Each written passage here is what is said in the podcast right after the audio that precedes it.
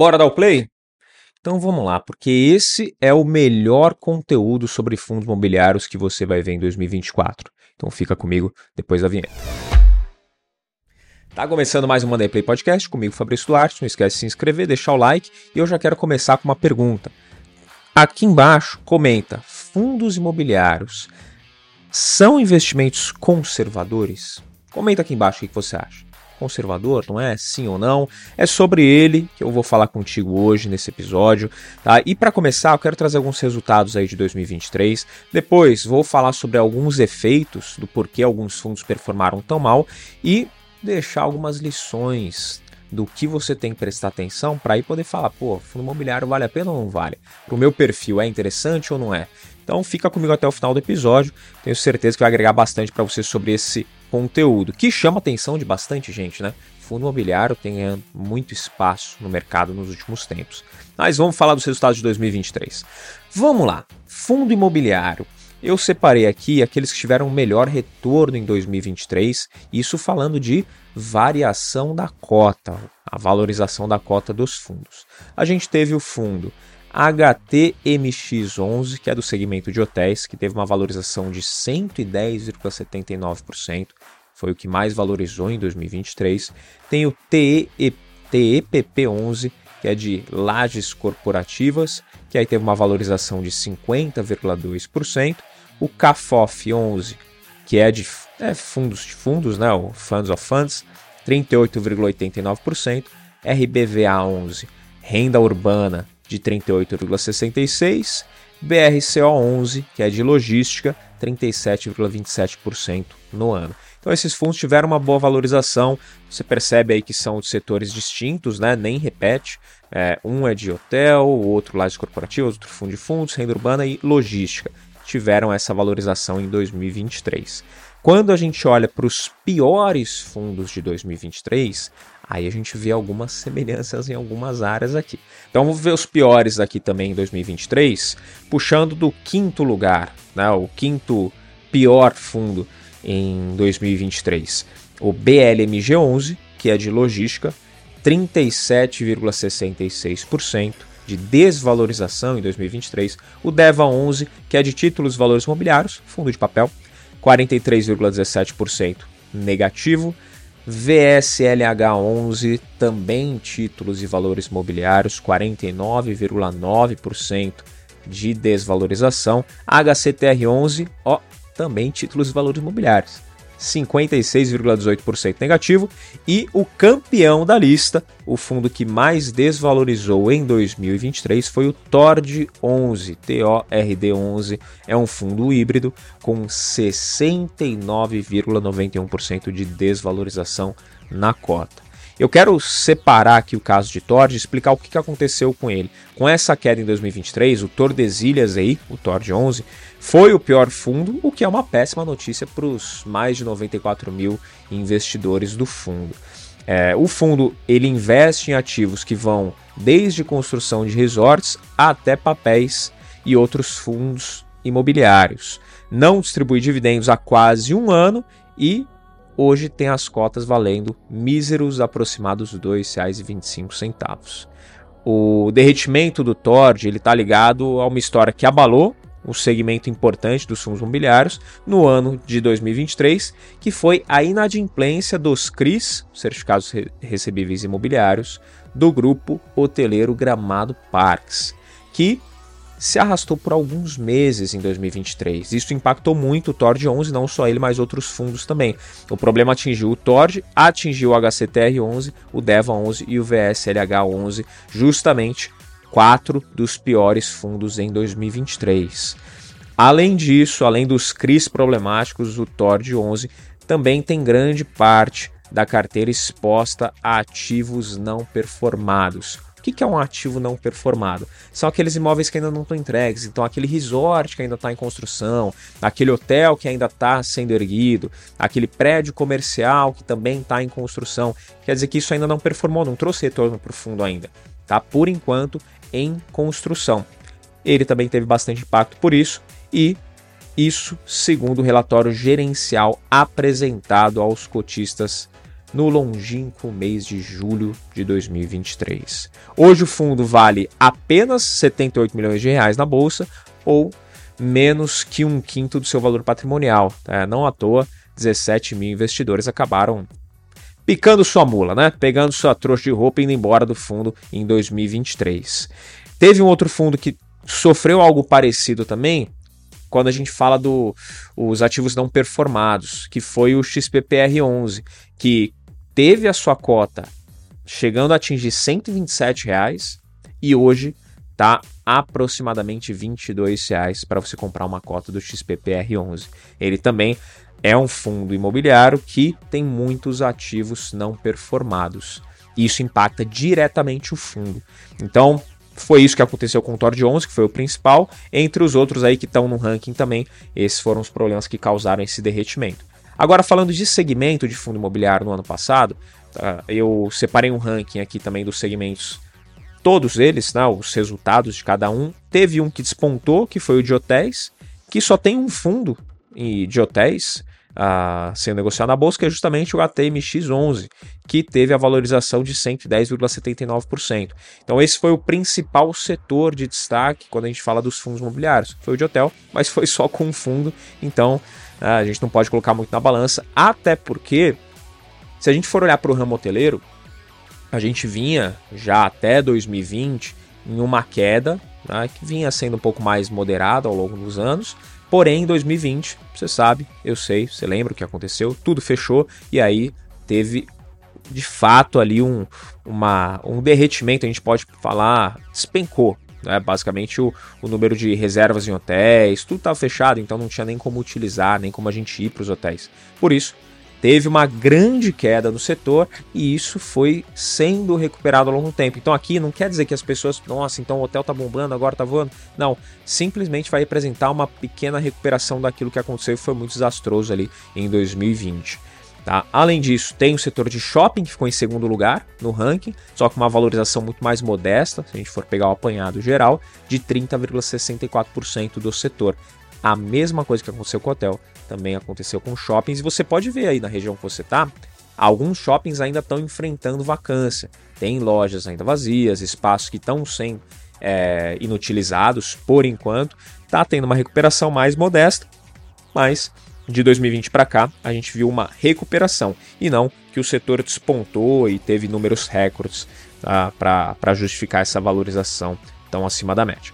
Além disso, tem agências bancárias, fundos de fundos, no fim das contas, o pior setor de fundos imobiliários em 2023 acabou sendo o do agro, que foi o único que fechou no negativo oficialmente, mas foi o de o, o, Fiagro, né? A gente pode colocar aqui os Fiagros que fecharam em menos 13,93% em 2023. Então, tem muita gente aí falando de Fiagro, que é a onda do momento, que o futuro vai ser muito benéfico. Pode até ser, então vale a pena você acompanhar também. O Brasil é o país do agro, mas os Fiagros ainda não se consolidaram em valorização, muito em função do que? A gente tem no agro muitos ativos não performados também. Então é algo que vai começar a dar retorno né, ali daqui a um tempo. É um investimento pensando mais em futuro. Então isso é um dos pontos que justifica essa desvalorização das cotas dos Fiagros em 2023. Então será que faz sentido estar tá na sua carteira um Fiagro? Fica a dúvida aí para você. Se é algo que vai performar o seu no futuro, se é uma, vamos colocar bem entre aspas aqui, uma aposta, por que não apostar em algo que tem um potencial de valorização maior, que seria no caso uma empresa, por exemplo? Então fica aí a pergunta para você, para você ver se faz sentido o Fiagro da sua carteira. Agora, quais foram os fundos que mais pagaram dividendos em 2023? Em primeiro lugar, a gente teve ali o BLMG11, que pagou 20,64% de dividendos. BLMG11, se você tem a memória boa, você vai lembrar que ele está ali entre os piores fundos de 2023. Ele ficou em quinto lugar nos piores fundos, ou seja, ele teve uma desvalorização de 37,66 e pagou 20,64% de dividendo. Será que tem alguma relação? Bom, vamos olhar os outros do ranking aqui, vamos ver se tem. Em segundo lugar, pagamento de dividendos, Deva 11, 20,15%. Tá no ranking dos piores? Você voltar um pouco o vídeo aí, você vai ver que tá também. HCTR11, Olha aí que surpresa, 18,08%. Quer dizer, os três primeiros, os três principais pagadores de dividendos em 2023 estão no ranking dos piores fundos, entre os cinco piores fundos de 2023, os que mais valorizaram. E por quê? Mas Fabrício, como assim? Os caras tiveram uma desvalorização do patrimônio e pagaram mais dividendo que todo mundo. Justamente por isso, o dividend yield ele pode te enganar. O dividend yield ele pode te enganar e te enganar muito, porque se o ativo desvalorizou e ele pagou o dividendo no ano anterior, ele teve uma valorização superior a 50%, o HCTR11. Só que ele pagou 18,08% de dividendo. Quer dizer o quê? Você perdeu dinheiro em valorização em patrimônio, só que aí o dividendo, ele supostamente ele foi muito alto, mas não quer dizer que você ganhou muito. Não, 18,08% seria um bom dividendo. Sim. Seria muito bom se o ativo tivesse preservado o valor dele.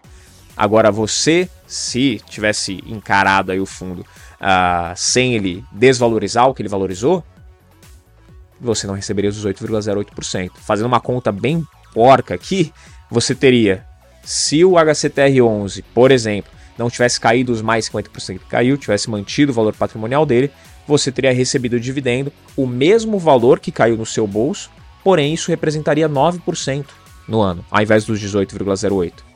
Então dá para entender a relação? Pô, caiu metade e aí eu recebi 18,08%.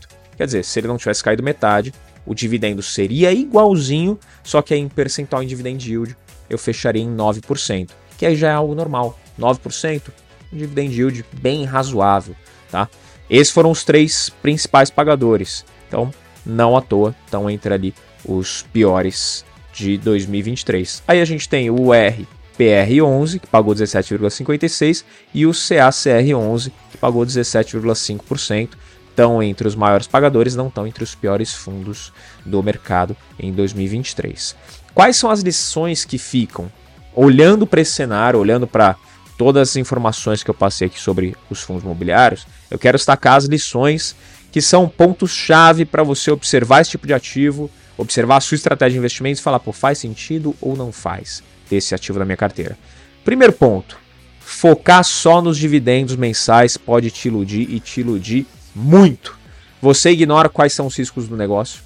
Então você acaba pensando só no dividend yield. Você vai investir no fundo imobiliário, você olha, pô, tá pagando quanto de yield esse fundo? Ah, 1% ao mês? 1,5% ao mês? Tá legal. Então eu vou investir nesse fundo imobiliário, deixar o meu patrimônio ali, e eu estou contando só com um dividendo mensal. E eu não quero saber qual tipo de imóvel tem ali, não quero saber a vacância, não quero saber se for um, um, um FII de papel, não quero saber quais dívidas que ele tem dentro do fundo. Então, eu só vou me preocupar com o, o quanto eu estou recebendo mensalmente. E tem gente que faz pior ainda, né? Nem olha o yield, olha só o quanto que ele está te pagando por mês. Fala, bom, o fundo está me pagando dois mil reais por mês. Então tá tranquilo. Só que vai acabar não olhando outras coisas. Então, Presta atenção porque o dividendo, focar só no dividendo mensal, pode te iludir, te iludir muito. Você ignora as oscilações intrínsecas do negócio. Oscilações essas que eu comentei. Pode ter oscilação do que? Do fundo ter ativo não performado ainda. Pode ter oscilação de ter vacância. Todo esse tipo de, de influência que o fundo pode sofrer. Por quê? Por ter ativos ruins, sejam ativos físicos ou os ativos de papel dentro do fundo. Então, se você ignorar tudo isso, você pode perder em patrimônio, o que consequentemente no futuro vai tirar dinheiro do seu bolso.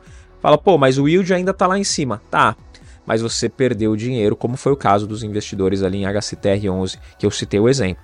Você acaba ignorando outras oportunidades mais interessantes e com um retorno mais provável para o momento.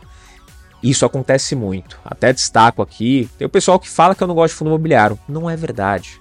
Tá? Não é verdade. É um ativo muito bom, é uma classe de ativos bem interessante, mas depende muito do momento.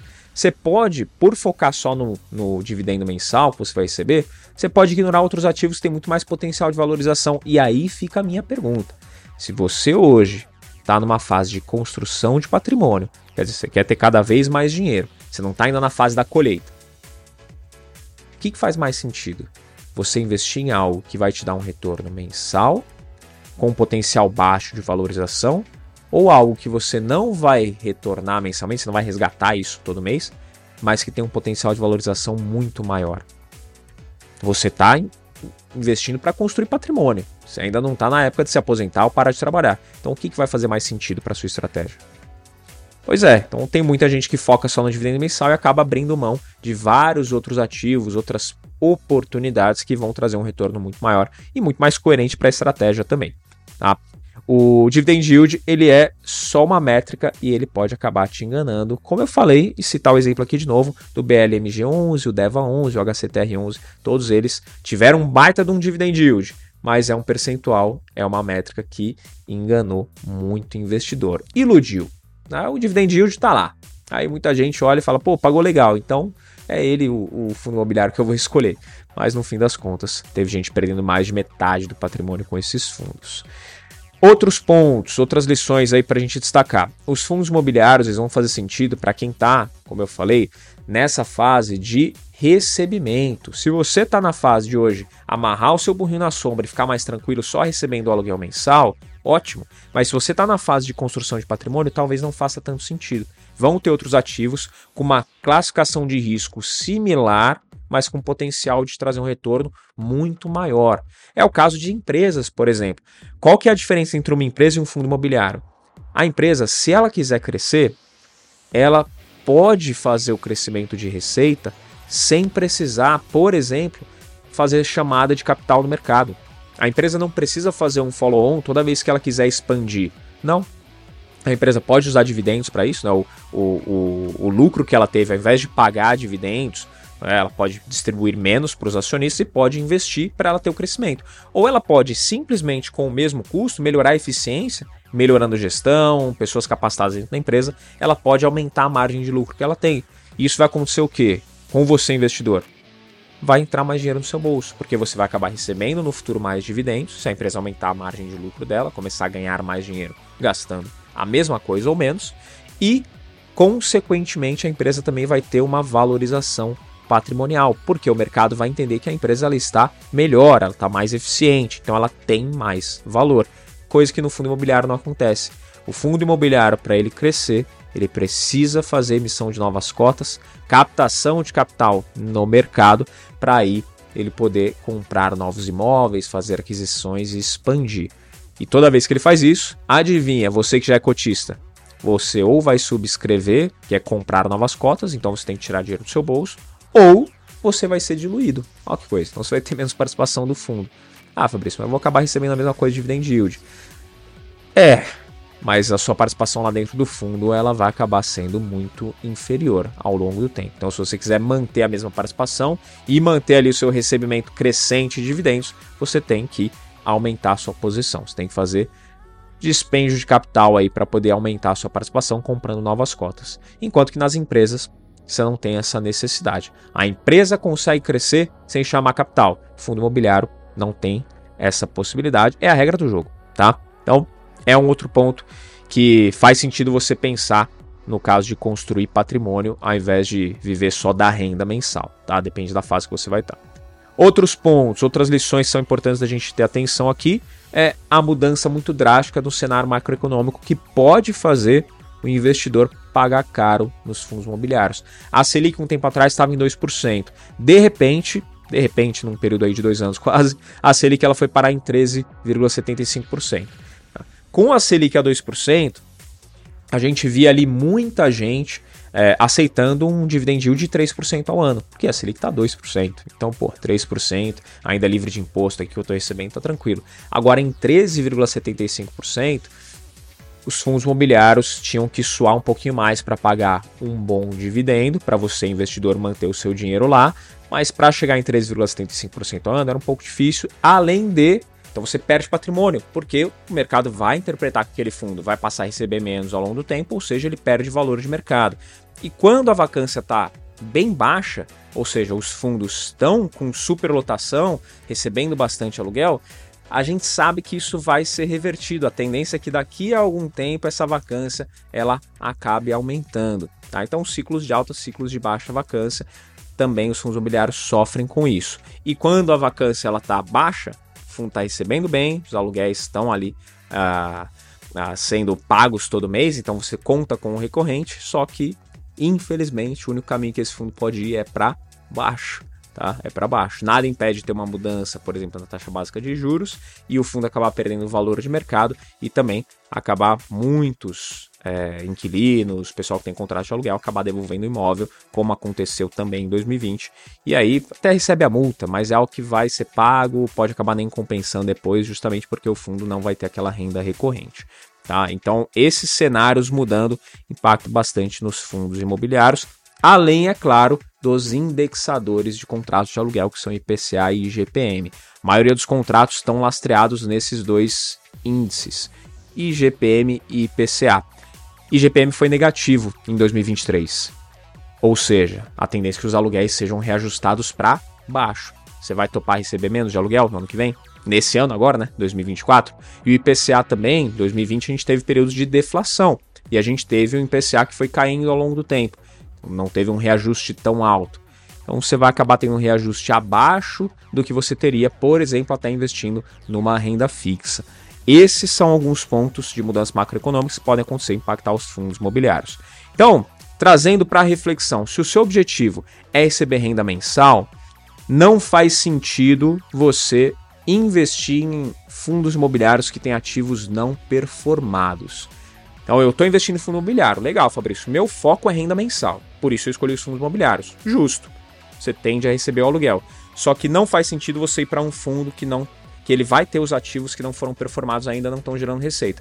Da mesma forma, se você está na fase de criar patrimônio, ou seja, construir patrimônio e crescendo o valor que você tem acumulado ao longo dos anos, para ir daqui a alguns anos, 10, 15, 20, 30 anos, poder viver de renda de fato, será que faz sentido você manter em fundos imobiliários? Ou tem outras oportunidades, como eu falei, próprio mercado de ações, as empresas tem mais potencial de valorização e acelerar sua construção de patrimônio nesse mesmo período, ao invés de você contar só com recebimento mensal. Até porque se você vai receber o aluguel e o seu foco não é usufruir isso agora, você vai, vai ter que reinvestir.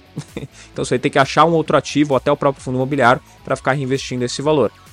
Se você usar, você não está construindo patrimônio. Se você receber o aluguel e não reinvestir, você não está construindo, você está usufruindo já. Então aí já não faz sentido para construção de carteira.